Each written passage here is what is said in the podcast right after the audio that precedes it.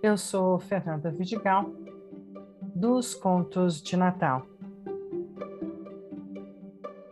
Terceiro conto para a terceira semana do Advento. Por que as lebres têm o rabo branco? Era uma vez uma lebre que passou todo o verão brincando, fazendo saltinhos pelos campos.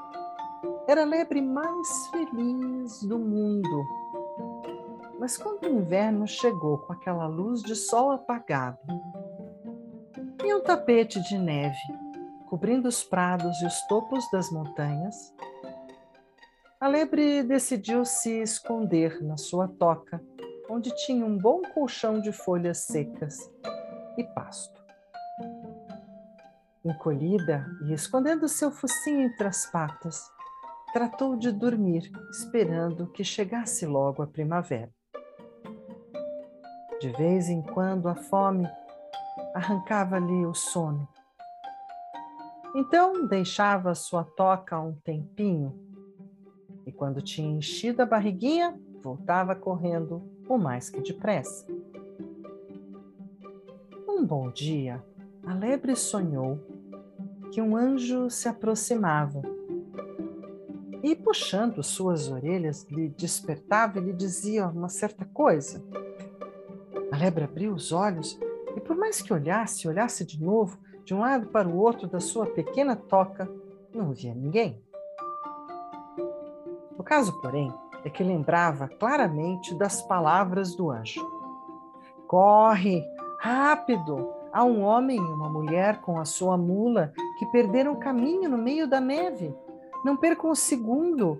O teu focinho te ajudará a encontrá-los. E assim foi. Não muito longe da sua toca, ela os encontrou.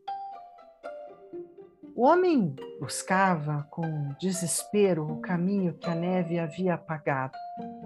A lebre, que estava mais acostumada a correr pelo meio do bosque, viu ao longe a fumaça das chaminés de uma pequena vilazinha escondida por uma montanha. Depressa, atravessou a neve, se colocou bem na frente do casal e, ficando de pezinha por cima das patas de trás, começou a fazer-lhe sinais, dava saltinhos, tentava chamar atenção, indicando a direção da vila. Apesar de que o animalzinho se esforçasse para que lhe seguissem, José e Maria, que eram os viajantes, olhavam para ela um pouco perplexos e não se moviam do lugar. Então, ela voltou a insistir, de novo apoiando nas patas de trás, fazendo muitas cambalhotas, saltinhos, traçou uma pequena trilha por cima da neve que indicava claramente o caminho a seguir. Ah, aí José e Maria adivinharam as intenções da lebre e a seguiram. E assim, saltando e dando cambalhotas, ela lhes guiou até um lugar onde já se podia ver a vila. Logo depois parou, enquanto que agitava com alegria suas orelhas compridas o coração fez um salto quando José lhe agradeceu.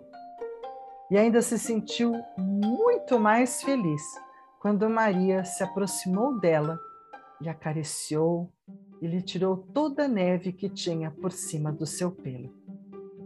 O fez com muito cuidado e só deixou um pouquinho em cima do seu rabo. E lá ficou, até quando a lebre voltou à sua toca e a hibernar mais uma vez.